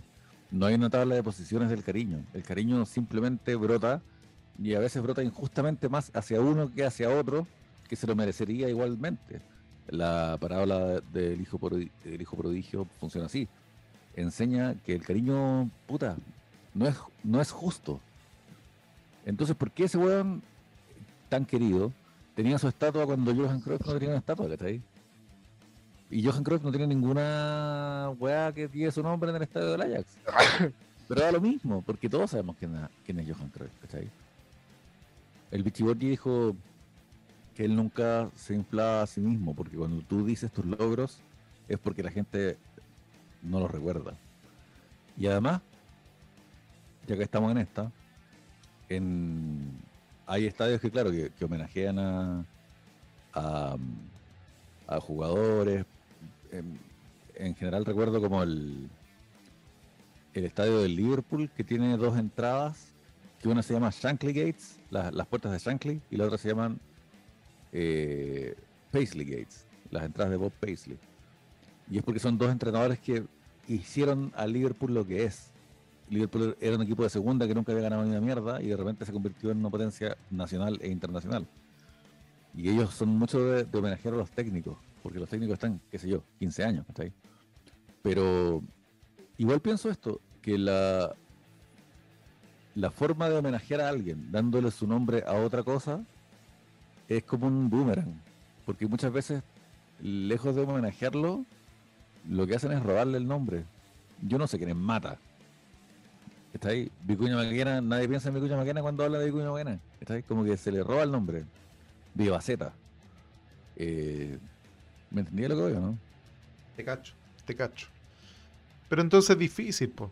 Ponerle el nombre de Julio Martínez Pradanos a Es una un pésima idea. de fútbol fue una, una ridiculez que lejos de homenajearlo lo deja lo deja en vergüenza a Julio Martínez. Lo deja en vergüenza, de verdad. El Maracaná, para que ustedes sepan muchachos, también lleva el nombre de un periodista. Y es una idea ridícula, de verdad. Está complicado Borges entonces dijo- hacerlo. lo Bor- de- Borges dijo, cuando se homenajea a alguien, al mismo tiempo se le ridiculiza. Por eso te quiero homenajear hoy, Álvaro. Está tu familia conectada. Pero- e hicimos dicho esta estatua. Dicho, to- dicho todo eso, yo igual quiero decir algo. Por, por razones... Mi gran virtud es ser hincha de. Y mi mayor defecto es ser hincha de Colo-Colo. He leído mucho, he pasado mucho tiempo frente al computador, frente a gente, he viajado, he estado en muchas situaciones que tengan que ver con Colo-Colo y, y puta, no me considero ningún experto, pero sí me considero un fanático. Un fanático, pero así a nivel disfuncional. Y les puedo decir a ciencia cierta, y esto es lo más importante que quiero decir hoy. Colo Colo nunca jamás ha tenido un ídolo, no goleador, no jugador, ídolo, un ídolo más grande que Carlos Humberto Caselli Garrido, profesión ídolo. El más grande de todos, más grande que Chamaco, más grande que Cuacuá, más grande que Bartichotto, más grande que David Arellano. Un hombre que hizo que todos los niños de Chile quisieran ser Caselli. Eso no hay otro jugador de fútbol en la historia de Chile que haya logrado el impacto, el arrastre, la representatividad y la capacidad de soñar que, tuvo Caselli. Entonces, yo ya soy de un, Chile apocado, gris, tímido, cagón, y, a mí me tocó vivir el Chile de democracia, de plata dulce, del 7%, del- de la dupla sasá, del chino río. Pero Caselli vivió en otro Chile que era aún peor, aún antes de todo eso. Y él fue el primero que dijo, bueno, aquí vengo yo, yo soy Caselli, ¿por qué? A mí no me da vergüenza, aquí vengo yo. Y eso en un Chile que no estaba acostumbrado a eso, en un Chile que todos los buenos se vestían de gris, todos los días. Porque nadie quería salirse del, del marco y porque todos tenían miedo. Y que según dijo, yo no tengo miedo, aquí vengo yo, soy Caselli, el problema es ustedes. Chao con los milicos, chao con todo. Yo soy Caselli y ustedes no, giles culiados. Caselli es lo más grande que ha habido en Colo Colo. No hay ningún ídolo, no ha habido otro ídolo en la historia de Colo Colo, en los 97 años de esta institución, que es la más querida de Chile, la más significativa y la más linda, tan grande, tan fuerte como el ídolo más grande que hemos tenido, que es Carlos Humberto Caselli, y a quien yo quiero personalmente. Significa cosas más grandes de las que somos capaces de comprender. Mira, ya que no nos podemos poner de acuerdo de todas maneras de cómo pueden homenajear a Carlos Humberto Gra- Caselli, eh, la gente sí se la jugó y quiso ponerle nombre a, los, a las otras tribunas del Estadio Monumental. Acá está, eh, por ejemplo, Cotosiesta propone que Océano se llame Javier Parrasex, un mar de sensualidad que merece ser honrado. Hay otra gente que sí se lo tomó en serio que dice, Cristóbal Suárez, por ejemplo, dice Rapanui Mirko Josic, Océano Marcelo Espina, Arica Esteban Paredes, Tucapel Chamaco Valdés, Lautaro Marcelo Bartichotto, Cordillera Carlos Caselli, Caupolicán Lizardo Garrido, Galvarino Misael Scuti, Magallanes Enrique Olmazábal. Eh, otra gente ya se, se volvió loca y puso estadio Pablo César Solari Ferreira, pero ya me parece que eso ya jugar un poco con fuego. Se Eh, referían al, al Hidalca. Ah, de veras, sí, al Estadio Fiscal de Talca, que es un estadio bastante discreto, así que me parece bien que se cambie el nombre. Eh, había mucha gente que proponía que Rapanui se llame Campeones de América. Eh, Océano Chamaco Valdés, Cordillera Carlos Caselli, Esteban Paredes, Marcelo Bartichotto, Marcelo Espina, Jaime Pizarro, Caupolicán, Colo Colo 73, ahí no se quemó con nadie este amigo. Eh, Lautaro Coco Ormazábal, Casa Alba Matías Fernández. Mira, me parece una. Eso me parece una buena idea. La Casa Alba cambiarle de nombre. Eh, cancha de entrenamiento Arturo Vidal, ahí me parece que es un poquito pasarse. Eh, Banca Norte, ya está poniéndole nombre a las bancas para poder que- quedar bien con todo el mundo. Banca Norte, Mirko Josic. Banca Sur, Zorro Álamo. Arco Sur, Luis Pérez. Arco Norte, Leonel Herrera. ¿Ustedes saben cómo se llaman los arcos del Monumental? Sí, tiene nombre, pero no me acuerdo el nombre ahora. Bills y Pap. Los acabas de leer. Arco Sur Luis Pérez, Arco Norte Leonel Herrera. Ah, no sabía, no- eso no sabía. Yo Pero me acordaba que tenía el nombre, pero no me acordaba de, de ese detalle. Pero, vi- pero viste, ese es el punto, la gente no lo sabe, porque da lo Porque mismo, weón. me acuerdo que eso lo contaron en el, mismo. en el tour monumental, pero yo hice el tour hace por lo menos 7 u 8 años atrás. ¿Cuándo? No, hace mucho tiempo. De hecho, estaba, lo- me lo dio el, el que es la voz del estadio, que no me acuerdo su nombre. Ah, Yo tengo no una idea ¿tú, de. te- tú te refieres al paseo monumental? Sí, esa cosa. Esa cosa. Oye, Diego, yo tengo una idea de, de- de- de cómo, o sea, a mí me gustaría, sinceramente, que, eh, que cuando Colo Colo vuelva a ser de los socios, ¿Quién es Bueno, tu comunista que está hablando? Jeremías, el pianista que toca. Soy yo. Y eh, bueno, la cosa es cuando vuelva a ser de los socios Colo Colo, eh, me gustaría que Colo Colo tuviera un parque que fuera para los socios, que todos pudiéramos entrar libremente siempre y que ahí hubiera un parque de esculturas que cuente historia, y, y, o sea, cuente la historia de cada una de esta gente. Y así uno puede ir con los hijos y mostrarles, mira, este tipo hizo esto, y ir mostrando así, así homenajearlos y también eh, contagiar a, nuestra, a, nuestro, a nuestra descendencia con la historia de Colo Colo. Podría llamarse el Parque Arellanización y que de fondo se escuche la voz en off de Álvaro arell- arellanizando a la gente. Eh, Y yo yendo a comprar marihuana en la estatua de Lucho Mena. ¿Dónde nos juntamos? En la estatua de Lucho En la Mena. estatua de Lucho Mena. Ya, chiquillos, para ir terminando ya, porque ya son altas horas de la noche. No, mentira, no es tan tarde, No, pero es que con el cambio de hora eh, se hace todo más difícil. Eh, el miércoles jugamos con Alianza Lima y corresponde el tradicional Yolanda Sultaneo. Jeremías. Jeremías, hombre, nombre bíblico. Bueno, la mayoría de los nombres que se usan en Latinoamérica son bíblicos. Eh, Oye, ¿Cuánto- ¿cuánto había chuntado el Álvaro al llevando su taleo completo? ¿O no? al de. Dijo, dijo Fortaleza Alianza, pero se está agarrando los genitales ahora. Sí, salió de cámara. haciendo de cámara. en vida a don Patricio Yáñez. Sí. En vida. Ese fue el homenaje que le acaba de hacer Álvaro. Pero el, el Yolanda de Jerez, vamos. Eh, pucha, a ver. eh, creo, creo que Colo Colo va a ganar, o sea, eso sí. Ya no. No quiero ser mufa, pero sí. Quiero, quiero y creo que, que puede ganar Colo Colo si hace un buen partido. O sea, si, hace un, si juega lo que juega habitualmente, creo que debería ganar. Y un, un, un, un 2-0. Y, y la. No sé. Espero que no pase, pero que, que, que la barra no, o sea, ojalá que la barra no ofenda a, lo- a la gente, pero bueno, eso es lo único que...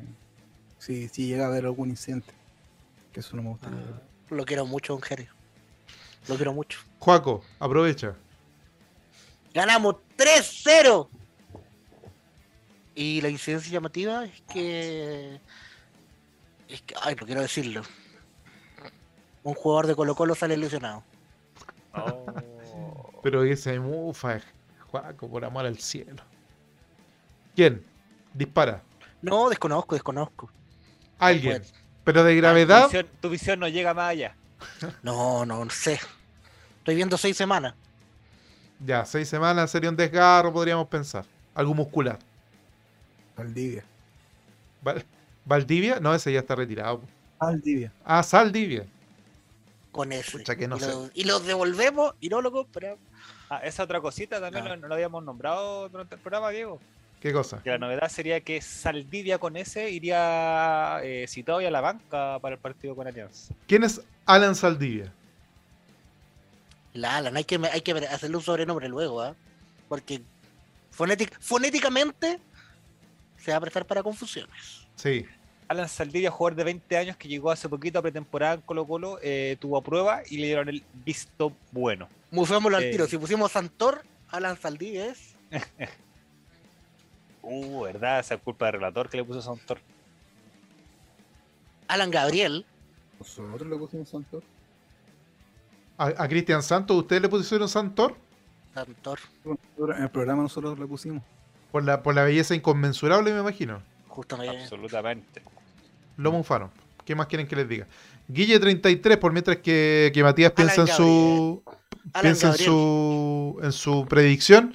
Guille 33 dice 2 a 0 Solari y Lucero. Incidencia llamativa, los jugadores se agarran a combos y entran los, los hinchas de ambas barras a separarlos. Esa sería una entretenida incidencia llamativa. Eh, Matías Sebastián, tu predicción para este día miércoles, 6 de la tarde. 3-1 gana Colo Colo y mi ciencia llamativa es que partimos partiendo. Uy, qué difícil, me carga cuando partimos perdiendo, me pone, me pone nervioso. Romy, incidencia llamativa, goleadores y resultado final. Em, 2-0, eh, Pie Solari y. No, los dos del Pie Solari.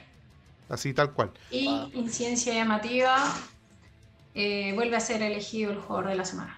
Oye, se nos va a ir Solari después de esta copa. Hay que hacerse la idea de que Solari ya va a volar alto y va a terminar en las gaviotas mexicanas de Chapultepec. Porque hombre del partido, partidazo, vitrina internacional, lo vamos a perder a Solari.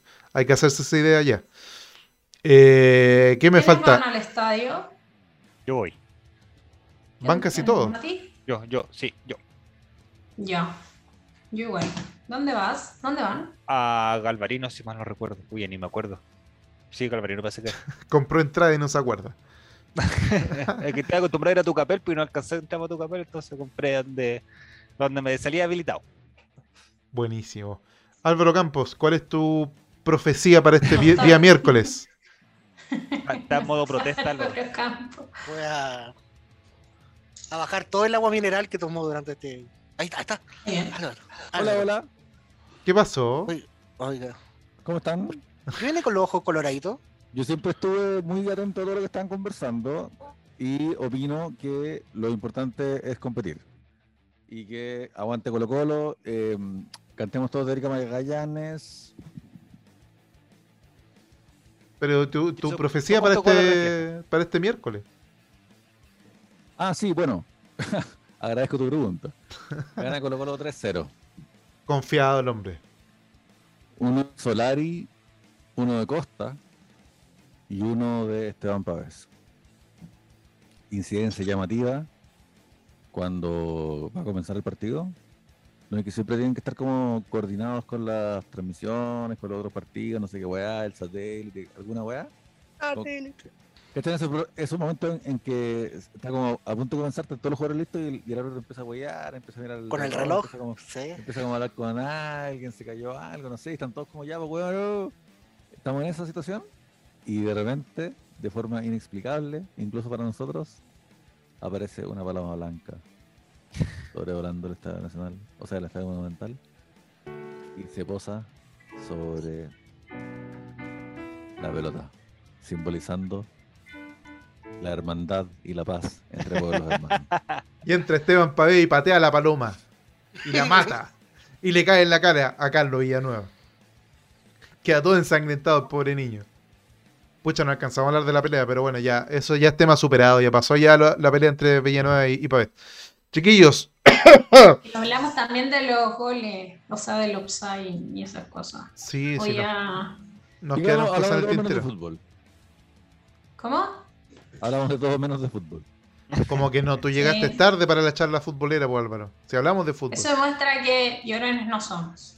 Sí, no. Pero Eh, sí pasó. Saque hasta el fondo yo. yo insisto con esta idea, que la línea tiene que ser más gruesa. No puede ser que milimétrica... Nadie debería estar nunca milimétricamente offside. Sí. Para estar offside debería estar como medio metro adelantado. ¿no? Y aparte que el audio, el audio, ventaja. el audio del VAR eh, lo tenemos por acá, pero Un poquito más allá. Suelta el mouse. Sí. Suelta el mouse. Pincha No. Pero el, el- el audio del VAR te da a entender de que estaban buscando hasta el último centímetro para ver si estaba offside, porque de hecho hay una parte, hay uno de los asistentes que dice la frente, ah, la frente también es, ah, eh, es zona prohibida. Amigo, yo no creo que haya, yo no creo que haya mala intención, ¿cachai? Yo no creo que hayan querido perjudicar a Colo. Yo creo que simplemente les tocó ser en esta ocasión más puristas que el Papa, ¿cachai? Pero, pero insisto, nadie puede estar 15 centímetros habilitado. Si es que está, o sea, offside. Si es que está 15 centímetros Excepto offside. Marc Carabalí. Si es que está 15 centímetros offside, está en línea. ¿Cachai? Si es sí, que está 40 centímetros offside, está en línea, weón, está en línea. sí, no sé. Hay que, hay que mejorar el criterio ahí, porque ya la tecnología hizo que esos offsides milimétricos sean polémicos, ¿cachai? Entonces la, la tecnología Sí. Ha entrado a un nuevo ámbito de precisión innecesaria en el fútbol, para mí. Porque qué ventaja o desventaja vas a conseguir con dos centímetros, ¿cachai? Con la Claro. puntita del zapato. Oiga, Y, y oiga. aparte que otra cosa que es importante en esto es que la tecnología yo creo que es, es muy buena determinando lo que pasa entre el delantero y su defensa. ¿Cachai? Como que yo no creo que las líneas estén mal tiradas. Yo creo que genuinamente como que esas son las líneas. Pero sí, la tecnología no es buena aún para determinar cuándo sale la pelota. ¿Está Mm. Porque tú, tú en la imagen ves cómo el pie entra y luego la pelota sale. Pero no sabes cuál es el momento exacto en que se produce ese contacto ¿cachai? y en el que principalmente se deja de producir ese contacto. Y esa base que es milimétrica. po. Pero en esa milésima de segundo son 20 centímetros al otro lado. po, ¿cachai? Claro. Si, un, si un defensa va entrando y el delantero va saliendo, en esa en esa fracción de, ¿cachai? En ese cuadro pasó todo. po. Por eso que yo digo, tenemos que salirnos de ahí, tenemos que asignarle a en línea mucho más espacio y, y volvamos a, a entenderlo desde el sentido común. weón. Si el- el- la ley del offside existe para, que un weón no haga trampa parado al lado del arco, ¿cachai? Exacto. Bueno, pero se nos ha acabado el tiempo, chiquillos. Muchas gracias por habernos acompañado, don Jere, doña Romy. Me recuerda mis primeros recuerdos de infancia. Saca un pucho y se pone a hablar. 1988. Yo no tenía mucha esperanza en la vida, pero fue entonces cuando aprendí quizás la lección más importante. Ya, chiquillos, desconectemos a. Álvaro y dejémoslo hablando solo. Chao, Romy. Chao, Álvaro. entendía Chao. Chao, Chao a todos. Chao, Jere. Era un país con mucha Chao, mi amor. Colo, colo. Vamos, vamos. Los niños corrían descalzos a la vera del río. Y la esperanza, la verdad, es que no existía.